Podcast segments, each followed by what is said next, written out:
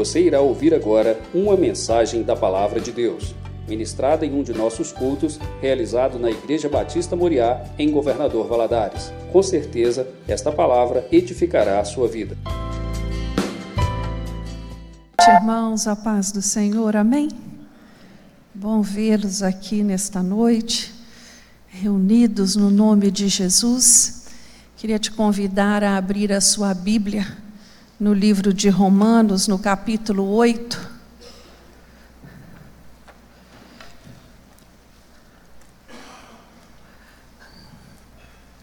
Abre aí para mim também, por favor. Romanos capítulo 8. Talvez o capítulo 8 do livro de Romanos seja o ponto culminante da verdade bíblica. Né? Nesse capítulo, nós encontramos Paulo falando especificamente a nós cristãos a essência da vida cristã. No versículo 1, você já está com a sua Bíblia aberta aí? No versículo 1, ele vai dizer que nós fomos livres da condenação do pecado. No versículo 18, ele vai dizer que nós fomos libertos da derrota. O versículo 18 nos diz assim: Estou certo de que as aflições deste tempo presente não se podem comparar com a glória que em nós há de ser reveladas, né? Nós nada do que nós perdermos nesta terra pode se comparar ao que está reservado para cada um de nós na glória. Amém? Ele vai dizer no versículo 28 que nós fomos libertos do desencorajamento. O versículo 28 do capítulo 8 diz assim: Sabemos que todas as coisas cooperam para o bem daqueles que amam a Deus, daqueles que são chamados segundo o seu propósito. Todas as coisas, inclusive as ruins, inclusive as más, todas as coisas cooperam para o meu bem e para o seu bem. E ele vai dizer também no capítulo 8, no versículo 31, que nós fomos libertos do medo. O versículo 31 nos diz: Que diremos, pois, acerca destas coisas? Se Deus é por nós, quem será contra nós? Se Deus é por você, quem será contra você? Vivemos um mundo que tem nos assustado mas todos os dias devemos dizer a nós mesmos: os nossos olhos estão postos no Senhor. Ele é o meu advogado. É Ele que luta as minhas batalhas. É Ele que me garante a vitória. E assim nós vamos sendo cheios, né, da esperança. E eu gostaria de ler para a nossa meditação nesta noite os quatro primeiros versículos desse capítulo, porque tudo que tem aqui a respeito da minha vida e da sua, como crente, tudo aquilo que nós recebemos através de Jesus, por Jesus e em Jesus, tem um princípio, ao qual eu e você devemos observar. E aqui, logo no primeiro versículo, Paulo vai dizer a mim e a você, do capítulo 8: Portanto, agora nenhuma condenação há para os que estão em Cristo Jesus, que não andam segundo a carne, mas segundo o Espírito. Porque a lei do Espírito de vida em Cristo Jesus livrou-me da lei do pecado e da morte. Pois o que era impossível à lei, visto que estava enferma pela carne, Deus o fez enviando o seu filho em semelhança do homem pecador, como oferta pelo pecado. Dessa forma, condenou o pecado na carne, para que as justas exigências da lei se cumprissem em nós, que não andamos segundo a carne, mas segundo o Espírito. Vamos repetir juntos? Não andamos segundo a carne, mas segundo o Espírito. Agora nós ensaiamos, vamos fazer direitinho. Não andamos segundo a carne, mas segundo o Espírito. Feche os seus olhos agora. Fala com o Senhor, assim mesmo como sentado, como você está. Fala com Ele. Senhor, fala comigo esta noite. Eu tenho certeza que você saiu de casa e veio até aqui, porque você precisa ouvir a voz do Senhor. Fala com Ele, Deus, ministra no meu coração. Meu Deus, me dê inteligência, me dê entendimento. Traz luz ao meu entendimento nesta noite. Senhor nosso Deus, mais uma vez nos achegamos a Ti. Agradecidos, Deus, pela oportunidade de estar na Tua casa. Meu Deus, que tempo gostoso, que tempo bom de juntos podermos louvar a Ti, de juntos podermos Te adorar. E nesta hora, Senhor, nós queremos te pedir, pela Tua infinita misericórdia, fala ao nosso coração. Meu Deus, eu de mim mesmo não tenho nada para oferecer aos meus irmãos, aqueles que estão aqui presentes no templo e aqueles que estão nos assistindo. Mas pela tua infinita misericórdia, me usa, Deus. Fala comigo e fala através de mim. Alcança o coração dos meus irmãos nesta noite, com a tua palavra que é viva e eficaz, com a tua palavra que nos confronta, com a tua palavra que adentra o mais profundo do nosso ser. Meu Deus, estamos aqui porque te amamos e necessitamos de ti. Esta é a nossa oração no nome de Jesus. Amém. Amém. Hoje eu gostaria de falar com você sobre a caminhada cristã. O que é a caminhada cristã? É a minha caminhada que se inicia quando eu aceito Jesus. Quando eu tenho um encontro real com Cristo. A Bíblia, ela descreve Jesus como o caminho. João 14, 6, ele vai dizer isso. Né? Lá no, capítulo 14 do Evangelho de João, Jesus vai afirmar assim: Eu sou o caminho, eu sou a verdade e a vida. Ninguém vem ao Pai senão por mim. Ele é o caminho. E quando nós aceitamos Jesus, nós passamos a trilhar esse caminho. Nós passamos a caminhar neste padrão no padrão de Jesus. E a Bíblia, o, todo, o Novo Testamento todo, ele faz essa comparação da nossa vida cristã com uma caminhada. E nós sabemos que toda caminhada, ela tem um ponto de partida, ela tem um início e ela tem um fim. Ela tem um ponto de chegada, né? Toda caminhada nos leva a algum lugar. Mas a caminhada cristã, ela nos leva a um lugar muito específico. Ela nos leva para a glória. Ela nos leva para a presença de Jesus. Ela nos leva a desfrutar aquilo que o Senhor tem prometido a mim e a você. É esta finalidade. E a palavra de Deus, ela confirma isso e o próprio Jesus Confirma isso ao meu coração e ao, ao, e ao seu coração. Mas a, a, palavra de Deus nos fala que nesta caminhada, quanto cristão, nesta jornada, ela nos diz que nós iríamos caminhar em novidade de vida. A Bíblia diz que nós iríamos andar não segundo a carne, mas segundo o Espírito, como acabamos de ler aqui. A Bíblia nos diz que nós iríamos caminhar por fé e não por vista.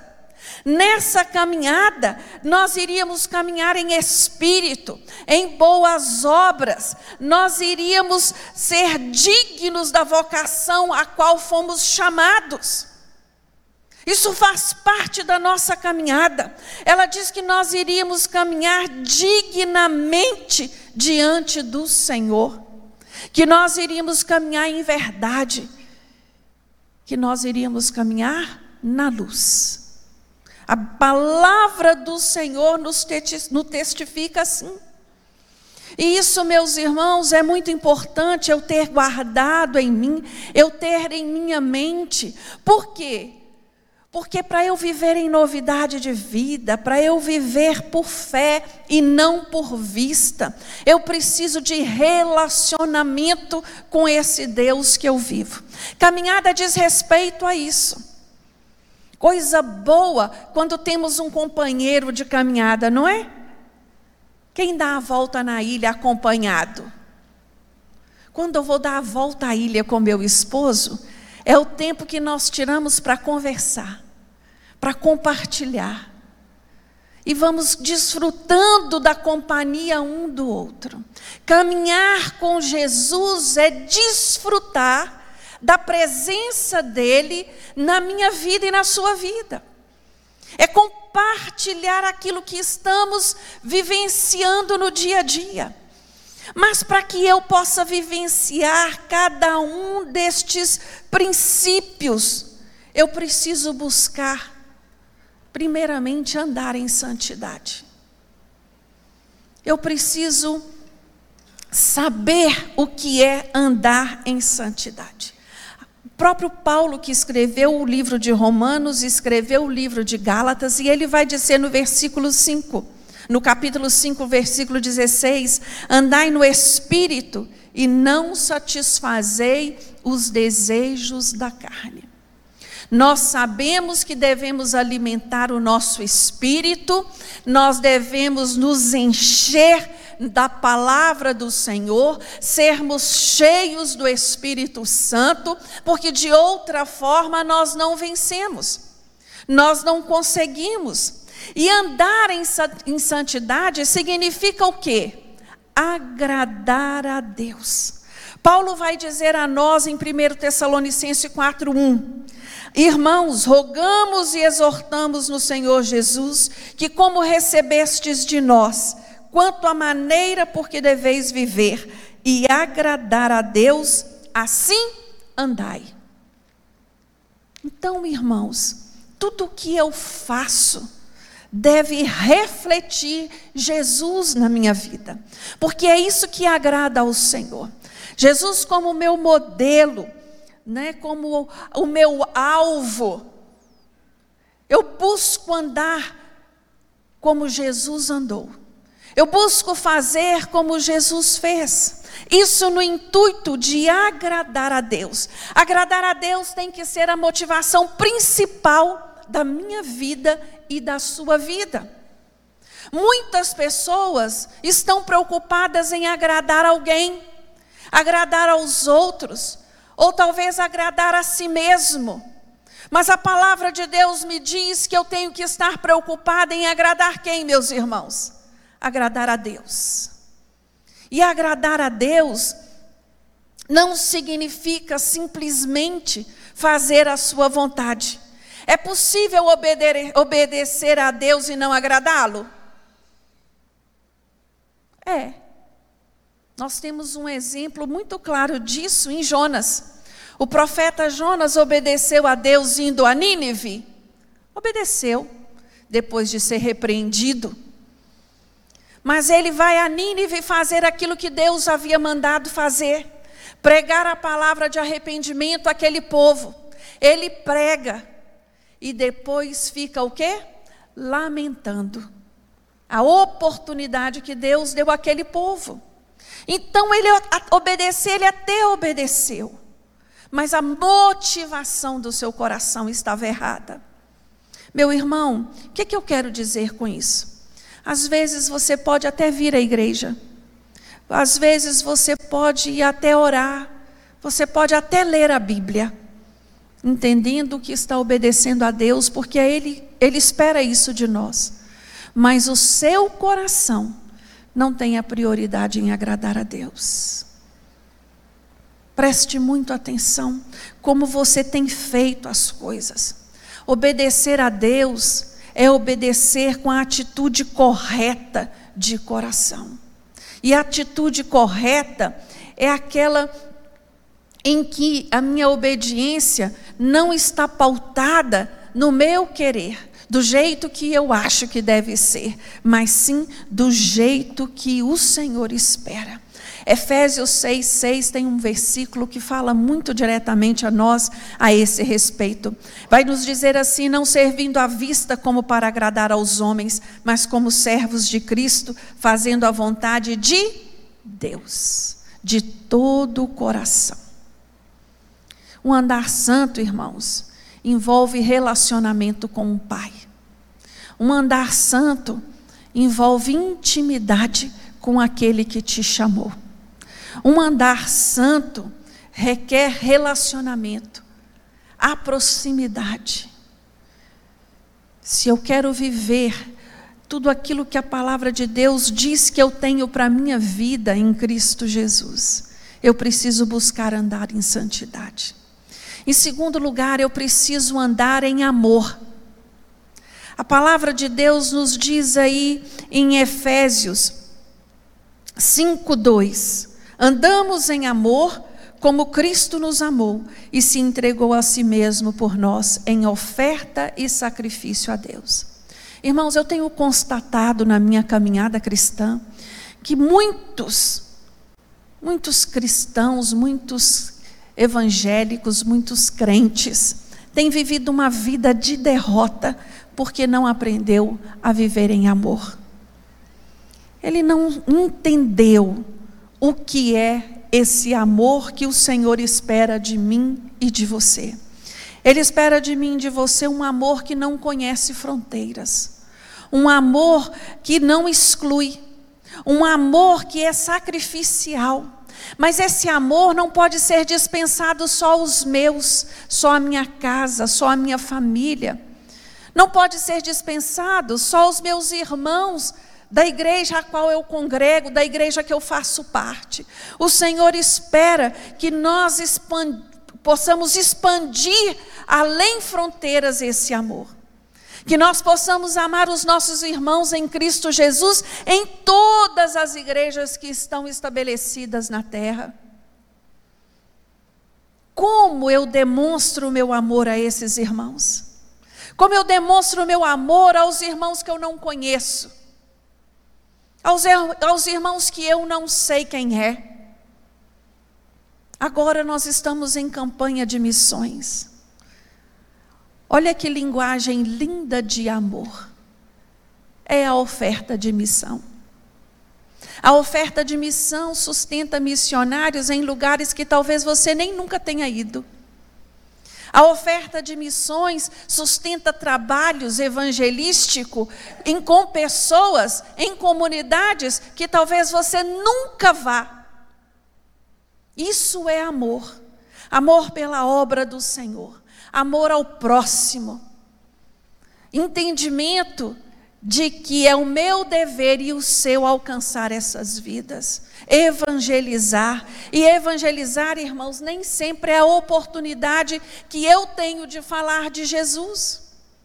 Eu, por exemplo, eu acredito que eu nunca irei fazer evangelismo na África, no interior da África, no interior da Amazônia. Detesto mosquito, detesto pernilongo, sei das minhas limitações, mas eu sei também que tem pessoas cumprindo esse papel. Tem pessoas indo, e qual é o meu papel nessa história? Sustentar, sustentar este trabalho sustentar este projeto, sustentar essa ideia. Aqui na igreja nós temos um trabalho lindo que são as cestas básicas. As cestas básicas, elas alcançam pessoas que vocês nem sabem quem são, que vocês não conhecem. Mas elas têm a oportunidade de ouvir de Jesus através de um alimento que ela recebe de entender que quem está enviando aquele alimento para ela é uma comunidade evangélica que se preocupa com ela, que não prega o amor só por, por palavras, mas por ações. É gostoso ouvir eu te amo? É, é muito bom. Mas se não houver atitude de amor, o que adianta? Não muda nada, não resolve.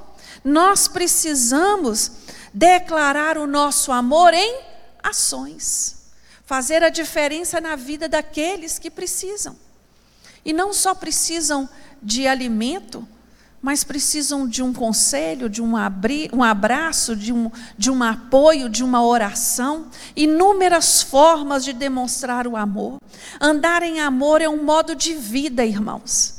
É um estilo de vida que eu e você devemos desejar para a nossa vida constantemente. Paulo, em 1 Coríntios, no capítulo 3, ele vai nos explicar direitinho como é esse andar em amor. Ele vai dizer a mim e a você que o amor é muito paciente e bondoso, que ele não é nunca invejoso ou ciumento, ele não é presunçoso nem orgulhoso, nunca é arrogante, não é egoísta, nem tampouco rude. O amor não busca seus próprios interesses, não é irritadiço, nem melindroso não guarda rancor e dificilmente notará o mal que os outros lhe fazem. Nunca está satisfeito com a injustiça, mas se alegra quando a verdade triunfa. Tudo sofre, tudo crê, tudo espera, tudo suporta.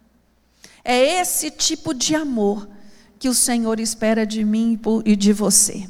Amor cristão é este aqui.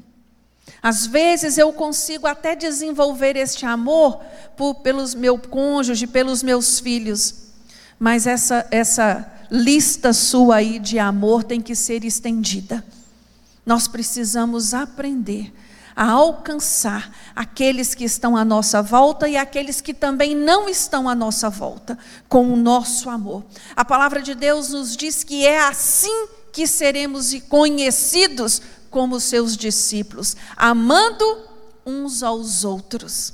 Então, para eu viver em novidade de vida, para eu viver em boas obras, para eu viver na luz, na verdade, eu preciso andar em santidade e eu preciso andar em amor. E nós precisamos também, meus irmãos, andar em esperança. Em um mundo tão desesperançoso como o mundo em que vivemos atualmente. Andar em esperança só se tiver Jesus. Quem não tem Jesus não consegue. Quem não tem Jesus está se desesperando por qualquer motivo, independente da condição financeira, independente do seu status social. Andar em esperança é estar arraigado. É assim que a palavra de Deus nos fala em Hebreus. Ela vai nos dizer assim: olha, porque para que mediante duas coisas imutáveis, nas quais é impossível que Deus minta, forte alento tenhamos nós que já corremos para o refúgio, a fim de lançar mão da esperança proposta a qual temos por âncora da alma, segura e firme, que penetra além do véu. Esta esperança que é Jesus, é ela que nos dá estabilidade, é ela que nos mantém de pé, é ela que nos mantém firmados. As lutas vêm, as dificuldades vêm, mas elas passam e nós continuamos firmes em Cristo Jesus. Amém? É esta esperança em qual eu, a qual eu preciso andar dia e noite. Todos os dias, andar em esperança. A base da nossa esperança, meu irmão, é a palavra de Deus. É a palavra, a autoridade da palavra, é ela que nos dá a certeza de que nós temos um futuro bem guardado para cada um de nós. Muitas vezes, nessa caminhada cristã, né, uns passam por mais lutas do que outros. A caminhada de uns, às vezes, é mais longa do que a de outros. Mas o final da jornada, para todo aquele que ama Jesus, é o mesmo: é Cristo Jesus, é a eternidade, é o lugar na glória essa é a nossa esperança. A nossa esperança é que Jesus vai voltar para nos buscar. A nossa esperança é que vamos viver com Ele. Esse é o conforto que nós temos em nossa alma, mesmo diante de todas as situações, mesmo naqueles momentos em que estamos enfrentando a morte. Porque a morte para o crente não é o fim, a morte para o crente é o início do desfrutar das bênçãos celestiais, aleluias. Vivemos uma época em que o homem ama demais a terra, ele é amante do mundo, mas nós cristãos não. Nós sabemos que somos peregrinos neste lugar. Nós sabemos que estamos aqui de passagem. Nós sabemos que algo especial está preparado para nós. Aquilo que o meu olho não viu, aquilo que a minha mente nunca imaginou, é aquilo que o Senhor tem reservado para nós, para cada um de nós. Por isso, não desfalecemos. Amém? Até em meio às dificuldades, não desfalecemos porque temos a certeza que o nosso redentor vive. Eu queria, meus irmãos, concluir esta palavra fazendo uma pergunta: Como anda a sua caminhada? Como anda a sua caminhada? A palavra de Deus nos fala, lá no Salmo 51, o salmista faz uma oração a Deus dizendo assim: Cria em mim, em Deus, um coração puro e renova em mim um espírito reto. Meus irmãos, para que eu e você possamos agradar a Deus verdadeiramente, nós temos que, em primeiro lugar, ter a vontade, de, o desejo de ter um coração puro, um coração transformado verdadeiramente pelo Senhor. Nós devemos desejar andar em santidade cada dia da nossa vida. Nós devemos buscar andar em amor cada dia. Que os nossos relacionamentos eles sejam, eles possam refletir esta verdade em nós. Eu queria te convidar a ficar de pé agora com base em tudo aquilo que você ouviu esta noite, dos louvores que você entoou, das passagens bíblicas que foram lidas aqui, eu queria te convidar a falar com o Senhor de olhos fechados. Fala com o Senhor, Senhor, sonda o meu coração. Senhor, sonda e conhece os meus pensamentos. Olha, Deus, aquilo que se passa no meu mais profundo. Se há em mim algum caminho mau, Senhor, me livra, muda, transforma. Eu quero ser guiado pelo caminho eterno. Esse é o desejo de cada um de nós que estamos aqui. Fala com o Senhor, abre o seu coração para Ele. Fala, Senhor, eu estou cansado, eu estou cansada. Eu quero verdadeiramente viver em novidade de vida. Eu quero viver aquilo que o Senhor tem para mim. A tua palavra nos diz que a tua bênção não acarreta dor.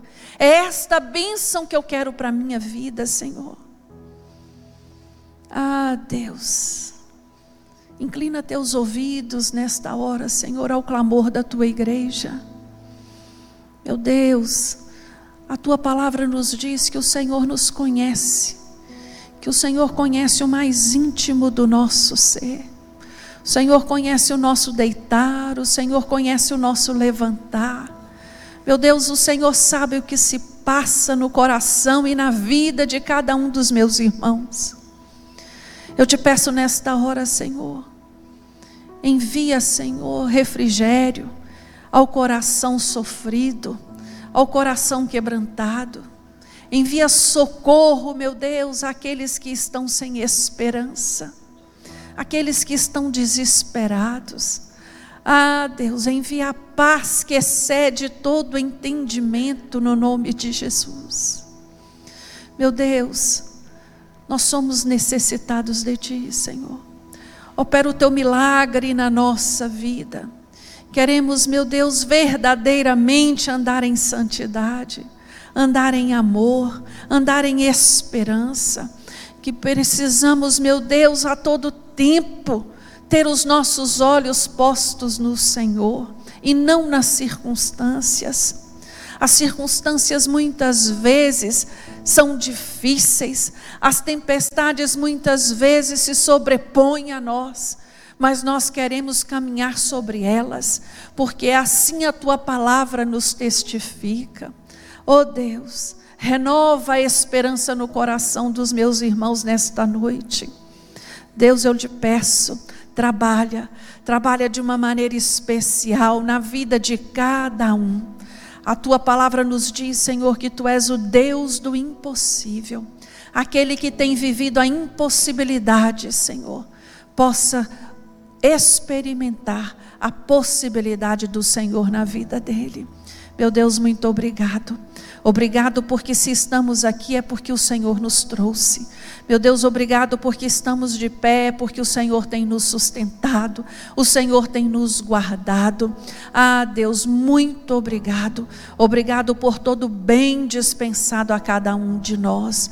Eu te louvo, Deus, por tudo aquilo que o Senhor tem feito na nossa vida, na vida de, daqueles que estão nos assistindo agora, na vida da tua igreja. Muito obrigado, Deus. Continue trabalhando no nosso meio até a volta de Jesus. É o que oramos a Ti, no nome de Jesus e agradecemos. Amém. Deus abençoe você.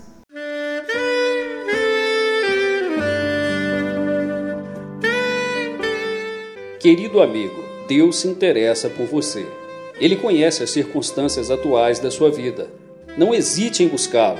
Em Jeremias 33, versículo 3, ele nos diz: Clama a mim e responder-te-ei, e anunciar-te-ei coisas grandes e ocultas que não sabes.